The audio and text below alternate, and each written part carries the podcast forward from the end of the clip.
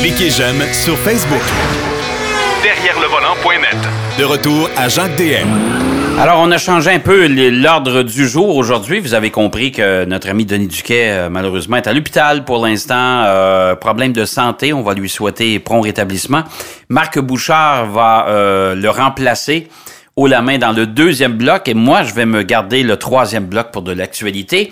Euh, Marc, euh, le CES, ça a été, ça a été encore une fois cette année très prisé par les constructeurs automobiles. Bon, en fait, c'est normal parce que de plus en plus euh, de véhicules comportent beaucoup d'éléments électroniques. Et il euh, faut rappeler qu'il n'y a plus de salon de Détroit en janvier. Donc, c'est aussi un élément euh, important parce que ça permet aux manufacturiers de faire la présentation des véhicules qui, dans certains cas, vont effectivement arriver sur le marché bientôt. Euh, notre ami Pierrot, tantôt, nous, nous, a parlé quand même de certaines trouvailles comme Fisker qui revient avec la Ocean. certains éléments comme ça, il nous a parlé de Mercedes. Toi, il y a deux constructeurs qui ont retenu ton attention, c'est-à-dire Nissan et Jeep. Oui, parce que euh, ben, tu sais, je suis plus terre à terre que Pierrot. oui, un peu, ça c'est vrai. j'aime, ça, ça, les affaires qui vont un jour se réaliser. Et dans, dans ce cas-ci, c'est exactement le cas. C'est-à-dire que Nissan nous a présenté en première nord-américaine son fameux concept Aria. Aria. Le Aria, on l'avait vu au salon de Tokyo. C'est en fait un, un utilitaire multisegment électrique sur une nouvelle plateforme. C'est pas simplement une Leaf augmentée, là c'est vraiment un véhicule euh, complet avec un design, à mon avis, un des plus beaux designs que on n'a pas vu depuis longtemps chez Nissan. Et vraiment un multisegment, un vrai. Et la particularité, c'est que là, on a confirmé que le modèle serait effectivement produit. OK. À partir de? Quand? Ben écoute, en théorie, euh, il va être disponible en 2021. Donc, à quel moment exactement on verra les premières versions de production, ça reste à voir. Mais euh, il va être disponible à compter de 2021. On n'a cependant pas de caractéristiques mécaniques. Euh, donc, on n'a pas donné tous les détails au niveau de la mécanique, sauf pour une chose, et ça, je trouve ça particulièrement intéressant, c'est ce qu'on appelle le euh, e-Force. Mais là, c'est écrit E4ORCE, e, OK? Comme la, comme c'est une abréviation. L'idée, en fait, c'est que c'est un système de rouage intégral électrique qui compte deux moteurs. Un moteur à l'avant, un moteur à l'arrière. C'est quelque chose que l'on connaît déjà chez d'autres manufacturiers où normalement on utilise souvent trois moteurs. Rappelle-toi Acura, par exemple, avec sa NSX et avec euh, la RLX, même on l'avait utilisé. Et là, on parle vraiment de deux moteurs qui vont permettre de faire un rouage intégral euh, démultiplié en, qui va non seulement améliorer le couple du véhicule, mais va aussi favoriser une conduite un peu plus dynamique en transférant le couple justement aux bonnes roues au moment où ce sera nécessaire. Ouais, c'est un peu, c'est un système qui vient d'être testé d'ailleurs sur une Leaf euh, euh, concept, si on veut. Là, c'est le même modèle qu'on connaît actuellement, mais on avait annoncé ce, ce, ce, développement de ce nouveau système. Mais là, ça va voir le jour pour vrai. Là.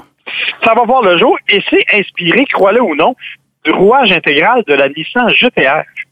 Oh, euh, OK. oui, parce que la façon dont le rouage intégral, ben, tu connais la GTA, ben oui, tu en, as déjà conduit, euh, tu sais qu'elle a un rouage intégral qui est assez unique en son genre, et on a recopié ça, mais on l'a électrifié. Donc, ça va être à ce moment-là une nouveauté qui va arriver sur le Nissan Aria, qui, je le répète, est absolument magnifique en termes de design. Moi, je le trouve super beau. Bon, ben écoute, on invite les gens à aller voir sur le web le, Nissan Ariya. C'est, euh, euh, moi, je l'ai vu aussi, là, c'est vrai que c'est un sacré beau véhicule. Ah, c'est un beau véhicule. L'autre, nettement plus terre à terre, ben, c'est chez, chez Jeep. Oui. Euh, ça fait longtemps que Jeep nous dit qu'on va électrifier une partie de la flotte. Ben, c'est chose faite ou à peu près. On sait maintenant qu'à partir de 2022, tous les Jeeps vont avoir une version électrifiée. attention, je précise le mot électrifié et non pas électrique. Ouais, ouais faut pas, faut pas confondre, là. C'est pas euh, demain matin que Jeep va nous offrir des Jeeps 100% électriques. Par contre, ce que l'on sait, et ce que l'on a présenté au CES, ce sont trois Jeeps euh, plug-in hybrides, des, des, des, hybrides antichables. Ouais. C'est le Wrangler, le premier qui va arriver en 2020. Donc, c'est demain matin. en théorie, il est supposé être disponible dès cet automne. Il y aura ensuite le Renegade et le Compass qui vont suivre aussi et qui vont aussi être disponibles en version hybride en fichable. Bon, ça c'est une, ça c'est une bonne nouvelle. Puis on avait déjà Euh, je sais qu'on avait présenté, je pense que c'est à Genève l'an dernier, et j'avais posé la question au responsable de Chrysler, ça va venir quand ça ici? Puis on dit, on est loin, on sait même pas si ça va venir chez nous. Ben là, on a la confirmation que euh, Jeep va vraiment présenter des véhicules hybrides rechargeables. Et d'ailleurs, Christian Meunier, le nouveau grand patron de Jeep, l'a mentionné dernièrement, oui, notre gamme sera euh, en partie électrifiée. Ben, électrifiée, là, Oui, c'est-à-dire. oui, c'est ça. C'est ça. Et, et, et le système est assez simple. En fait, on n'a rien réinventé. On a strictement utilisé le même principe que l'on retrouve déjà sous le capot de la Chrysler Pacifica. OK. Euh, donc, c'est un système qui va permettre d'avoir à peu près 45 à 50 km d'autonomie en mode 100% électrique. Par la suite, va compter sur un moteur à essence. Euh, et va évidemment, un moteur à essence qui va varier évidemment selon le modèle retenu, là. Ouais. Et euh, qui dispose, et ça, pour, pour avoir testé la Pacifica, ça fonctionne bien, qui dispose d'un système de régénération par le freinage qui est extrêmement efficace. OK. Euh, écoute, moi, je peux te dire qu'avec la Pacifica, j'ai récupéré presque 100 de, de, de, régénération en utilisant des descentes, entre autres, et des freinages. Euh, c'est vraiment très, très efficace. Donc, on devrait avoir la même chose du côté du Jeep Wrangler et du Renegade et du Compass un peu plus tard. Mais j'aimerais ça quand même qu'on présente des véhicules hybrides rechargeables avec une autonomie en mode électrique seulement d'aux alentours de 80, 90, même 100 km. Mais semble que là, ça, on serait rendu un beau mix. Là. Ouais, ben en fait, ce serait le, ce serait ce que la Volt faisait auparavant, puis qu'on a Ouais. décidé d'abandonner parce qu'on disait que c'était pas assez efficace. Alors, il faudrait voir en fait quelles sont les intentions. Effectivement, mais tu as bien raison. Euh, c'est vrai que c'est la meilleure solution, à mon avis, c'est le meilleur des deux mondes. C'est pour toi comme pour moi. On vit en région, on travaille souvent à Montréal ou à Québec. On a à se déplacer abondamment. C'est clair que si on avait une autonomie de cette nature-là, ce serait définitivement plus efficace pour nous. là. Ben oui, tout à fait, parce qu'on s'entend qu'à une autonomie de 40 km, euh, on arrive l'hiver, ça tombe à 20. Euh, Puis je te dirais euh, une, journée comme aujourd'hui, à moins 15, puis avec euh, à moins 20 quelques avec le facteur vent, ben euh, on fait trois coins de rue, c'est fini. Optimiste, je vais te donner deux kilomètres, mais Ouais. bien plus. Ben, tu sais, c'est écoute, c'est, c'est. Alors, c'est pour ça que si on avait une autonomie au moins de, de- d'une centaine de kilomètres, imagine-toi l'été où on, euh, les gens voyagent un peu plus, ben, ça serait pas mal plus efficace parce que tous les, les- les déplacements en ville, peu importe, ben là, on pourrait rouler en mode électrique seulement.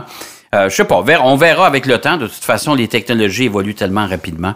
Alors, euh, ça, exactement. Oh, oui, puis je pense que il y aura plein de nouveaux développements électriques, on le sait au cours des prochains mois, des prochaines années. Alors, à mon avis, il y aura toutes sortes de choses qu'on va découvrir, c'est certain. Ça, c'est sûr. Euh, maintenant, tu as en main actuellement le nouveau Ford Escape euh, 2020.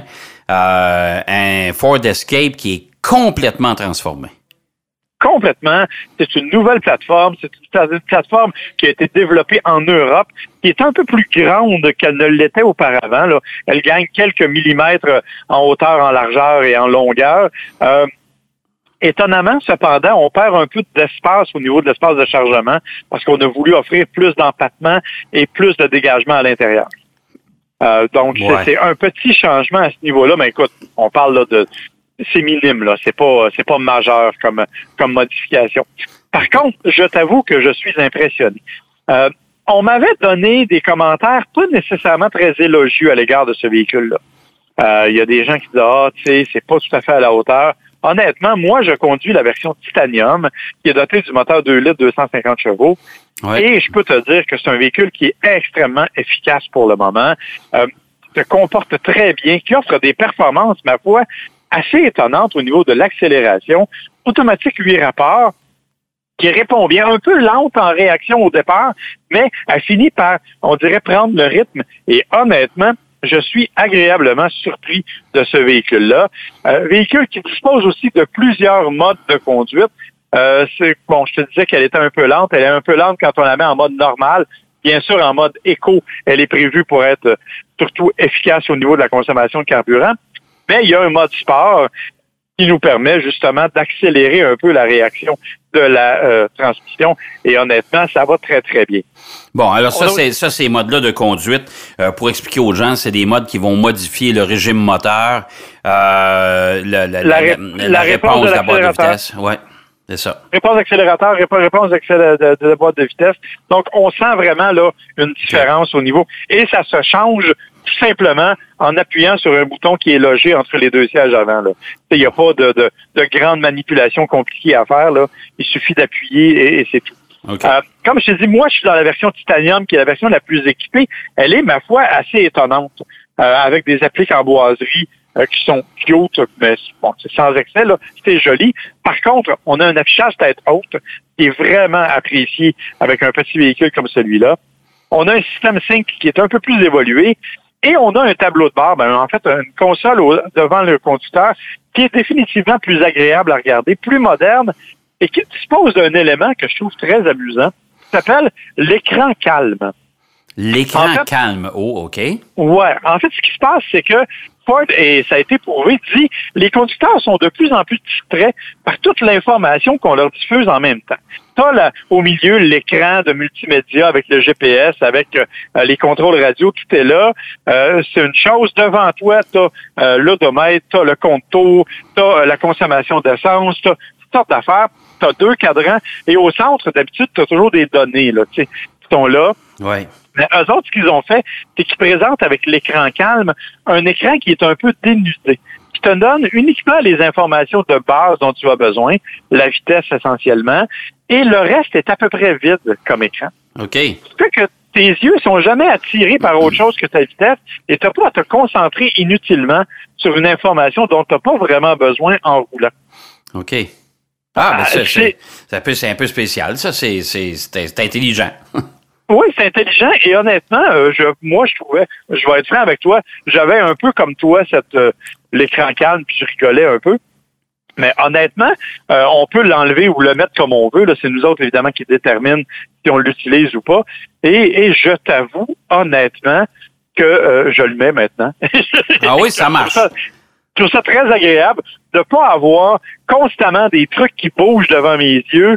Euh, j'ai besoin d'une information de base et elle est là et elle est très bien. Alors honnêtement, je suis très, très impressionné. Pour le reste, c'est un bon véhicule. C'est un véhicule le fun. OK. C'est un véhicule qui répond aux exigences. Et c'est un véhicule que j'ai hâte d'essayer dans sa version hybride, parce qu'il y a aussi une version hybride. Et elle, je t'avoue que j'ai pas eu l'occasion de la conduire encore. Non, puis il n'y aura pas de version hybride rechargeable, hein, je pense. Ça se peut-tu? Euh, euh, non, il y en a une. Non, il y en a une. C'est-à-dire, c'est le, c'est vrai, c'est le, Ford euh, Explorer qui n'aura pas. C'est ça. Alors, il y en a une, une hybride rechargeable et une hybride standard. mais l'hybride rechargeable, écoute, elle était intéressante, je te dirais, jusqu'à 35-40 km, peut-être un peu plus jusqu'à ce que Toyota arrive avec son RAV4 Prime. Et eux autres proposent 55 km. Là, évidemment, ça relègue un peu l'Escape au deuxième rang euh, au niveau de la motorisation hybride. Parce que je dois te dire que sans être hybride, moi, le moteur que j'ai actuellement, le moteur 2 litres, écoute, je, je suis assis dedans au moment où je te parle, euh, à l'arrêt, bien entendu, là, pour rassurer tout le monde, et j'affiche une moyenne de 10,4 litres au 100. De combien? 10,4. Ouais, c'est quand même, c'est quand même pas si mal, là. Ben, je trouve ça un peu élevé pour quand même un utilisateur compact. Et je te signale que je viens de faire deux heures d'autoroute. Ouais, ouais. Ça, ça veut euh, dire que ça va, ça veut dire que ça va grimper avec euh, la circulation en ville. Exactement. Alors honnêtement, ça c'est peut-être le côté un peu moins agréable, mais pour le reste, l'ergonomie est intéressante. Euh, je trouve que la qualité de finition est là aussi. Et bien sûr, là j'en ai pas parlé, là, mais tu as tous les systèmes euh, traditionnels là, de sécurité, ce qu'on appelle le, le, le fameux copilote 360 de Ford. Euh, tu as aussi l'accès Ford Pass, donc c'est l'accès par une application qui te permet d'avoir un accès à distance. Euh, tu sais, tout est là, là pour vraiment rendre le véhicule le plus agréable possible. Et il est équipé du nouveau, de la nouvelle évolution probablement du système Sync. Ouais, ben c'est Sync 3. Par contre, il faut préciser que euh, euh, au CES, on parlait du CES tantôt, euh, au CES, Ford a aussi annoncé une évolution du système Sync 4. Ouais. Euh, donc là, elle n'est pas encore arrivée, mais elle, entre autres avec les mises à jour qu'on appelle over the air, les mises à jour virtuelles, si tu veux, le sans que tu aies besoin de rien faire et tout ça. Euh, donc, c'est une évolution qui va être confirmée et va arriver un peu plus tard euh, avec la nouvelle version de Sync 4.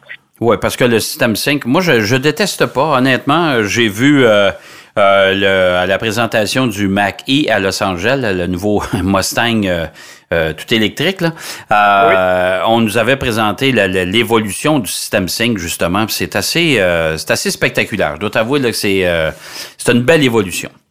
Oui, ben en fait, je suis très, content aussi parce que euh, les premières versions du système 5, rappelle-toi, quand on regardait les sondages de JD Powers au niveau de la satisfaction, les gens n'aimaient pas leur Ford essentiellement à cause de ce système-là. Donc, Ford a écouté et ils ont fait un système qui est vraiment nettement amélioré, beaucoup plus facile. En tout cas, à ça, quand je demande de t'appeler, j'appelle plus ma mère. C'est déjà une bonne nouvelle. oui, ça, c'est assez particulier. Euh, écoute, euh, ben, bravo, le Ford Escape une belle évolution de ce véhicule-là. La semaine prochaine, ben, évidemment, on va se parler avant la tenue du Salon de l'Auto de Montréal, parce qu'on sera passablement occupé là-bas. Euh, y a, c'est un salon qui, qui se pointe, c'est le premier salon de l'année, dans le fond, là. Oui, ben effectivement, c'est le premier salon de l'année. Euh, un salon de Montréal qui va qui va avoir quand même ben, en fait, j'ai hâte de voir de quoi ça va avoir là, parce que certains manufacturiers ont dit qu'ils désertaient le salon. Ouais, Mercedes, entre autres. Oui, mais Mercedes va être là finalement euh, avec les concessionnaires. C'est ça, c'est exactement ça. C'est-à-dire qu'ils n'auront donc pas nécessairement de grandes primeurs, mais ils vont quand même être présents au salon. Donc, j'ai bien hâte de voir. Et il y aura quelques primeurs. Tu parlais il y a quelques instants de la Ford Mach-E. Elle va faire une entrée canadienne à Montréal. Euh, il y a Nissan qui va présenter la nouvelle Santra aussi là-bas. Euh, Cadillac qui arrive avec ses nouvelles CT4 et CT5 de mémoire. Eh oui. Euh, donc, euh, ça devrait euh, être un salon fort intéressant. Évidemment, on y sera, nous, euh, sans faute. Ben, ben, ben, évidemment. Ben, merci, mon cher Marc. Je te souhaite bonne route, bonne continuité, puis on s'en parle la semaine prochaine. Avec plaisir. Bye bye, bonne semaine. Bye bye. Marc Bouchard qui nous parlait du CES, bien sûr, de deux présentations qui ont retenu son attention là-bas, soit Jeep et Nissan, et également son essai de la semaine, le Ford Escape version 2020. On va aller faire une pause. Au retour de la pause, j'ai pas mal d'actualités, puis on a des, euh, on va appeler ça des updates, des mises à jour pour la fameuse affaire Carlos Ghosn. Derrière le volant. De retour après la pause. Pour plus de contenu automobile, derrière le volant.net.